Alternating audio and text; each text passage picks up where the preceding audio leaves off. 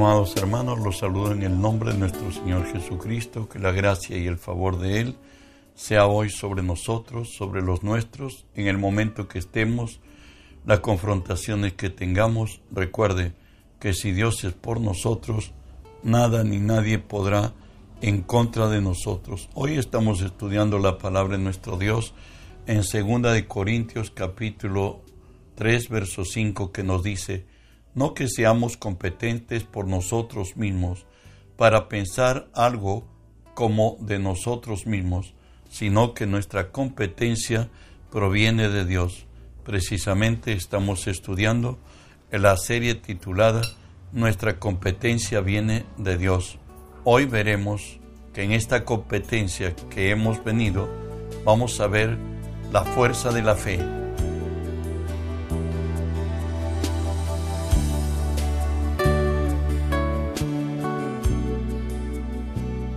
consiste ella?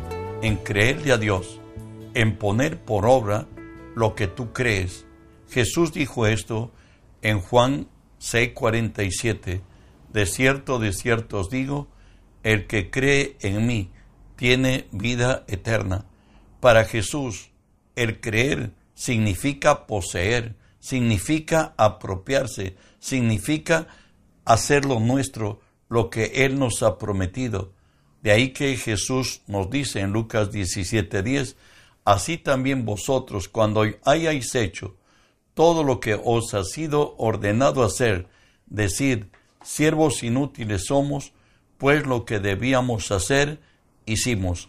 Siervos inútiles somos, pues lo que debíamos hacer, hicimos. Es más, nos exhorta en el tiempo de nuestra oración. Nos dice así, Marcos 11:24, o, por tanto os digo que todo lo que pidiereis orando, creed que lo recibiréis y os vendrá. ¿Qué nos quiere decir en el Señor? Que para que nosotros podamos ver los beneficios de acercarnos a Dios en oración, lo que nosotros le pidamos debemos debe ser nuestro en nuestro espíritu. Alguien le llamó a esto embarazarse de fe, creer que ya lo tienes, porque a quien le has creído no puede mentir y es el Todopoderoso.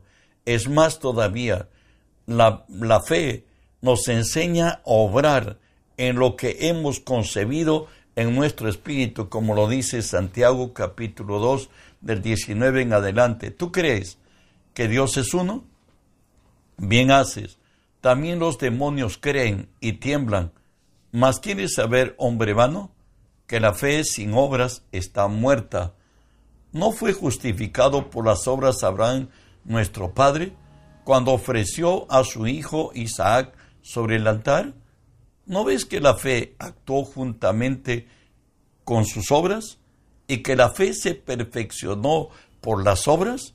Y se cumplió la escritura que dice, Abraham creyó a Dios y le fue contado por justicia y fue llamado amigo de Dios. ¿Sabes qué? Si tú no obras en lo que realmente crees y para que tú creas, tiene que haber lo que la palabra nos dice en Romanos 10, 17, que la fe viene por el oír y el oír por la palabra de Dios. Y esa palabra de Dios oída que llegó a nuestro espíritu es concebida en nosotros. Lo que resta es caminar en ella y veremos señales y veremos milagros y veremos cosas grandes como lo hizo Abraham. A él le dijeron que él ofreciera a su hijo. Bueno, lo hizo, pero Dios le privó de hacerlo porque cuánto desatinado y cuánto que soñador creyó de repente ser como Abraham y Dios en su sabiduría no permitió que Abraham eh, quitara la vida a su hijo sino le dijo, veo que tú me amas, porque tú no me has negado ni tu único hijo, y Dios le hizo promesa que bendeciría su descendencia y que ellos poseerían las puertas de sus enemigos. ¿Sabe qué? La fuerza de la fe nos habla, nos habla que creer a Dios es aún contra esperanza, nos capacita a creer contra esperanza, lo que nos dice Romanos 7 del, de 4 del 17 al 20, como habla de Abraham, por cierto, como está escrito, te he puesto por padre de muchas gentes, delante de Dios a quien creyó, el cual da vida a los muertos y llama a las cosas que no son como si fuesen. Él creyó en esperanza, contra esperanza, para llegar a ser padre de muchas gentes, conforme a lo que se le había dicho, así será tu descendencia, y no se debilitó en la fe al considerar su cuerpo que estaba ya como muerto, siendo de casi cien años, o la esterilidad de la matriz de Sara, tampoco dudó por incredulidad de la promesa de Dios, sino que se fortaleció en fe, dando gloria a Dios. Abraham tenía dos imposibilidades que él no tenía capacidad para llegarse a Sara, y aunque lo hubiese podido hacer, Sara no solamente era estéril, sino que hoy ella había cesado su costumbre. Imposible de imposibles. Nuestra fe es de imposibles. Podemos creer a Dios. Hoy veamos a la misma Sara, la esposa de Abraham, por cierto. Hebreos 11 nos dice así, por la fe, también la misma Sara, siendo estéril, recibió fuerza para concebir y dio a luz aún fuera del tiempo de la edad, porque creyó que era fiel quien lo había prometido, por lo cual también de uno y este, ya casi muerto, salieron como las estrellas del cielo, en multitud, como la arena innumerable que está a la orilla del mar. Hoy Jesús, hecho hombre, Dios aquí en la tierra, en Marcos 3 nos describe cómo frente a una imposibilidad Jesús lo hizo posible. Y nos dice así, otra vez entró Jesús en la sinagoga y había allí un hombre que tenía seca una mano y se, y se acechaban para ver si en el día de reposo le sanaría, a fin de poder acusarle. Entonces dijo al hombre que tenía mano seca, levántate y ponte en medio. Y él le dijo, ¿es lícito los días de reposo hacer el bien o hacer mal? ¿Salvar la vida o quitarla? Pero ellos callaban. Entonces mirándolos alrededor con enojo, entristecidos por la dureza de, de sus corazones, dijo al hombre, extiende tu mano. Y él la extendió y la mano le fue restaurada. Él no le hizo ningún, ninguna pregunta a Jesús. ¿Cómo me dice, Señor, mi mano está seca? ¿Cómo la puedes tirar si, si está seca? Mira, cuando tú das el primero, el Señor da el segundo, el tercero y todos los pasos que necesitas para ser rehabilitado. Así fue este hombre de la mano seca. ¿Sabe que la fuerza de la fe nos quiere decir que podemos contar con Dios en todo tiempo por especial que nos haya tocado pasar, como Pablo lo, dice en segunda de Timoteo 1.12, por la cual asimismo padezco esto, pero no me avergüenzo, porque yo sé en quién he creído y estoy seguro que es poderoso para guardar mi depósito para aquel día. La fe es inquebrantable cuando sabemos que está en el omnipotente, en el fiel y en el verdadero. Por eso David, conocedor de su Dios, él dijo así en el Salmo 27, hubiera yo desmayado si no creyera que veré la bondad de Jehová en la tierra de los vivientes. Aguarda Jehová, esfuérzate, aliéntese tu corazón si espera a Jehová. El Salmo 41 y 2 nos habla de un momento extremadamente difícil para David. Él decía que estaba en el lodo cenagoso en el pozo de la desesperación. Te lo leo. Y él nos dice así, pacientemente esperé a Jehová, y se inclinó a mí, y oyó mi clamor, y me hizo sacar del pozo de la desesperación, del lodo cenagoso, puso mis pies sobre peña, y enderezó mis pasos. Él estaba en un momento de extremada crisis, como muchas veces nos llega al hombre. Tiempos donde lo que no debemos hacer es hacer algo, es depender absolutamente de Dios. David dice que cayó al lodo cenagoso, al pozo de la desesperación, pero ahí él clamó a Jehová y él se extendió su brazo y lo sacó del lodo cenagoso, del pozo de la desesperación. Si te encuentras en un momento extremo, busca depender solo de Dios, porque ese tiempo es donde se nubla la razón, donde no debemos hacer ni trato ni contrato. Estamos abismados, nos diría Job, y no sabemos qué hacer. Es el tiempo de confiar en Dios y creer que en Él hay misericordia y clamar y decirle que nos socorra, que nos auxilie, que nos levante. Él lo hará porque Él es fiel. En Él hay misericordia. Por eso los hijos de los hombres nos cobijamos bajo la sombra de sus alas, avanzamos.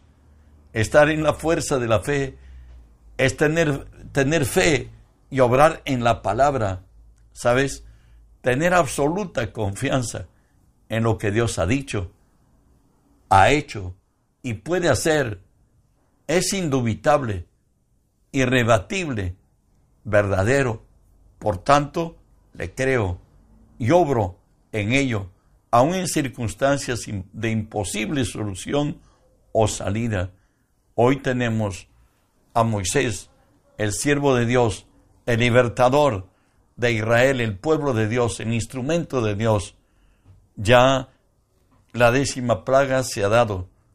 Hoy Dios dice que endureció el corazón de Faraón y sacó todo su ejército diríamos, de última generación, por cierto, en su tiempo, y buscó acercarse a, Israel, y Israel estaba junto al mar, y de pronto venía toda, toda la, el, armamento de mayor sofisticación de su tiempo, hoy tras de Israel, y Dios puso una nube donde era la oscuridad para el lado egipcio y luz para el lado hebreo.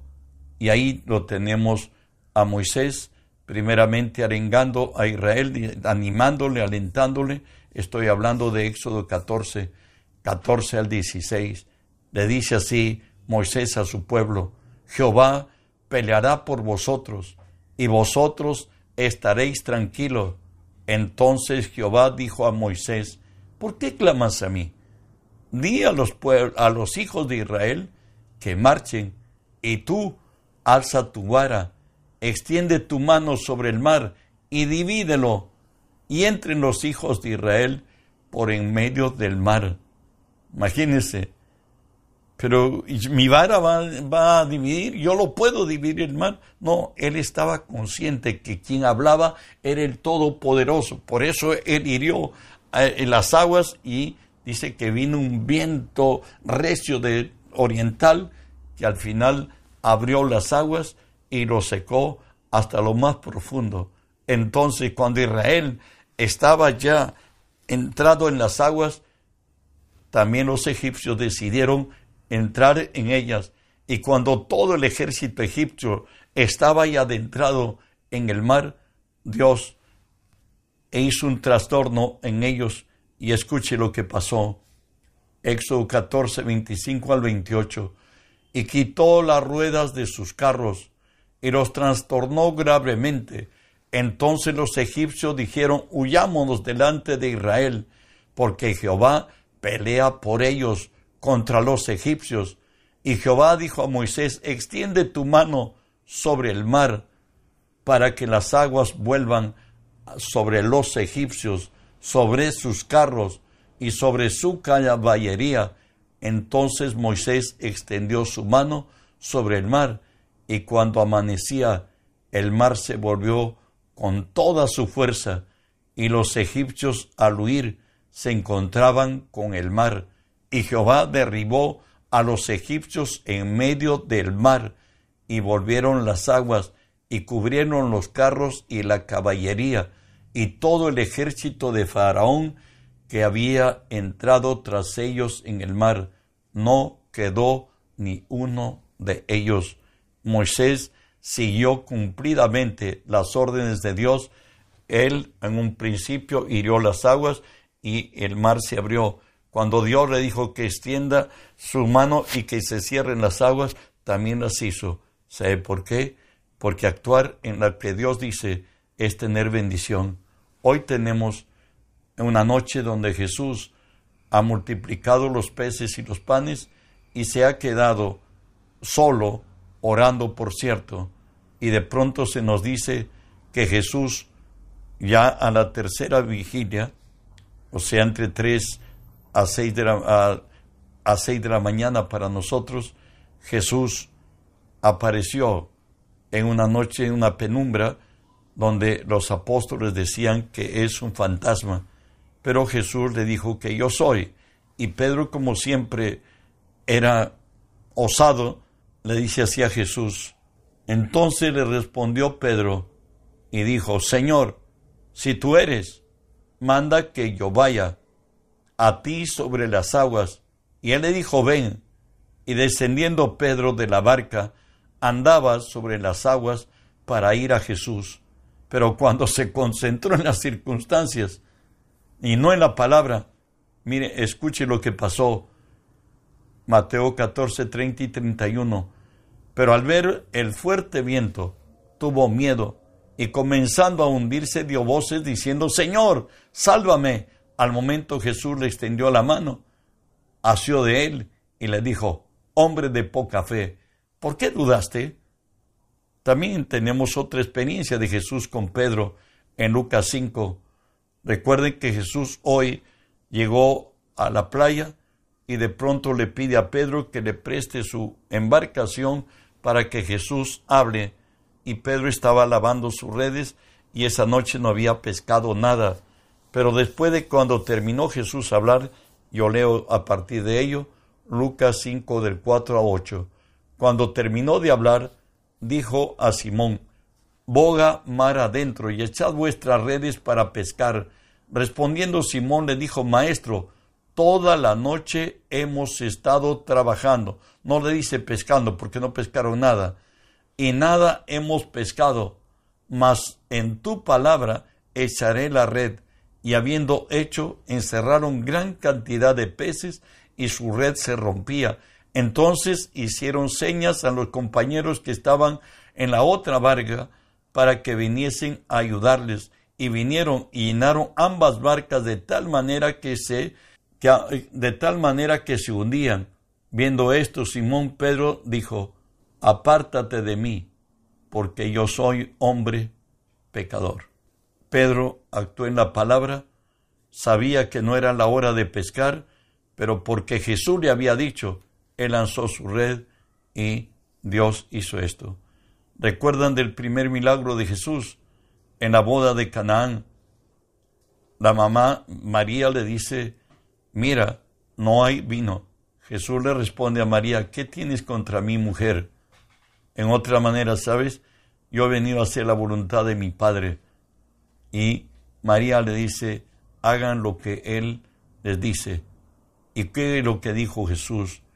Juan 2 del 7 a 10. Jesús le dijo, llenad estas tinajas de agua, y las llenaron hasta arriba. Entonces les dijo, sacad ahora y llevarlo al maestre Sala, y se lo llevaron. Cuando el maestre Sala probó el agua hecha vino, sin saber él de dónde era, aunque lo sabían los sirvientes que habían sacado el agua, llamó al esposo y le dijo, todo hombre sirve primero el buen vino, y cuando se haya bebido mucho, entonces el inferior, mas tú ha reservado buen vino hasta ahora. Los, las personas que llenaron los jarrones con agua y sacaron el agua según mandato de Jesús que lo presenten, ellos no titubearon, ellos hicieron y vieron la gloria de Dios. ¿Sabe qué? La fuerza de la fe es sostenerse como viendo al invisible. Lo tenemos a Moisés. Salió de Egipto de en medio del mar y por el desierto, con cerca de tres millones de personas, sin provisión de supervivencia ninguna, durante cuarenta años. ¿Cuál fue el secreto de Moisés?